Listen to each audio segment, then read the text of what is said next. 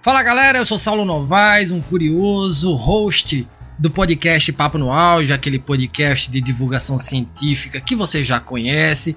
Nosso Papo no Auge está de férias, merecidas férias.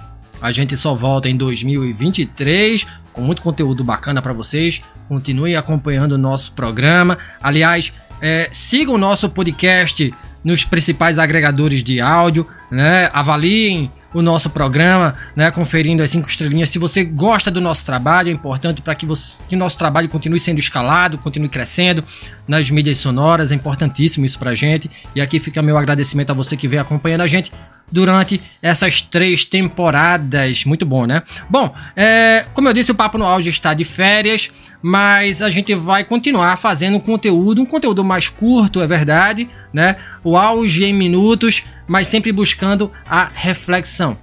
Bom, e por falar em reflexão, tá todo mundo acompanhando aí a Copa do Mundo do Catar, né? A Copa do Mundo da FIFA 2022, uma Copa que começa com muitas polêmicas e muitas manifestações.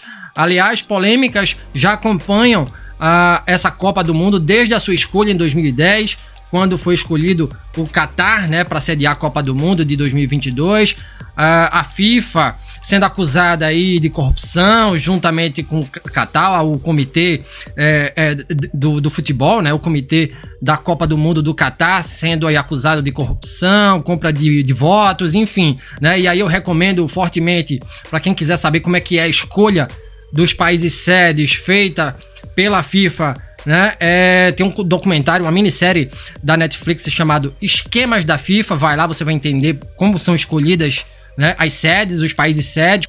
Bem, a gente tem visto muitas críticas ao país é, asiático com relação uh, aos direitos humanos, sobretudo aqueles direitos é, ligados aos trabalhadores, né? O país sendo acusado aí de exploração de mão de obra, sobretudo mão de obra estrangeira, imigrante, é, e também sendo é, acusado de violação de direitos humanos no que diz respeito à comunidade LGBTQIA+, é, a prática de relacionamentos homoafetivos é, criminalizada no país asiático, é, sendo passível aí de apedrejamento.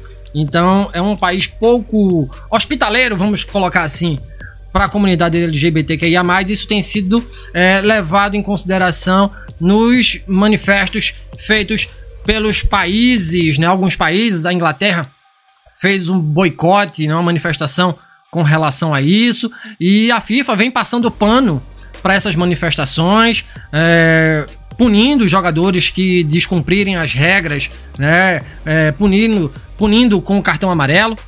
Então, isso é um, uma, um boicote a, a, a, manifestações políticas feitas pelos jogadores. Ah, a Dinamarca também vem batendo pesado, né? A Federação Dinamarquesa de Futebol vem batendo pesado no país asiático com relação a, aos direitos humanos, né? Principalmente aos direitos humanos ligados à comunidade LGBTQIA+. A Alemanha hoje fez um protesto também antes do início do jogo contra o Japão é, com relação ao silenciamento da FIFA. A FIFA vem é, sendo vem silenciando, né? Vem tentando silenciar jogadores, silenciar federações, e isso tem causado um entrevero entre a entidade máxima do futebol e as federações e jogadores. A gente viu também a seleção do Irã fazendo uma manifestação é, no, dentro de campo, né, não cantando o hino nacional do país, o que foi uma afronta para o governo é, do Irã, né, o governo iraniano, e também para a torcida iraniana que estava no jogo, é, acusando os jogadores de desonrarem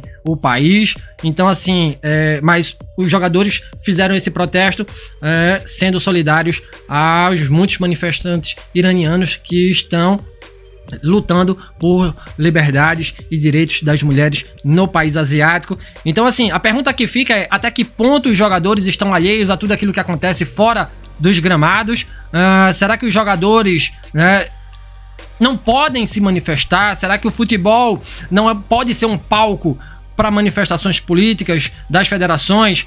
dos seus jogadores, né? Até que ponto os jogadores devem estar alheios, devem ser cesseados no tocante aos seus posicionamentos, ou se é, a gente não está vendo aí casos de islamofobia, ou seja, fobia à cultura islâmica. Bom, é uma boa, é uma, um bom questionamento. Fica aí a pergunta, responda se quiser e se puder. O auge em minutos vai ficando por aqui. Espero que você tenha gostado. Até a próxima.